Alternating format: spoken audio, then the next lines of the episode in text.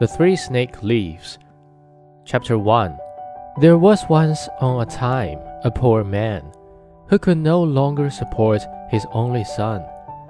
Then said the son, Dear father, things go so badly with us that I am a burden to you.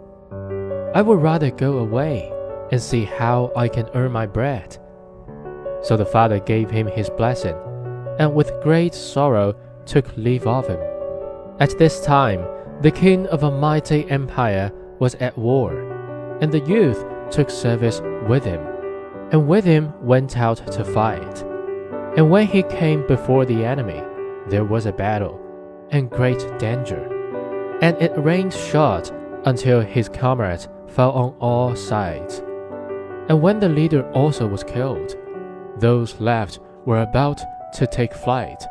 But the youth stepped forth spoke boldly to them, and cried, We will not let our fatherland be ruined. Then the others followed him, and he pressed on and conquered the enemy.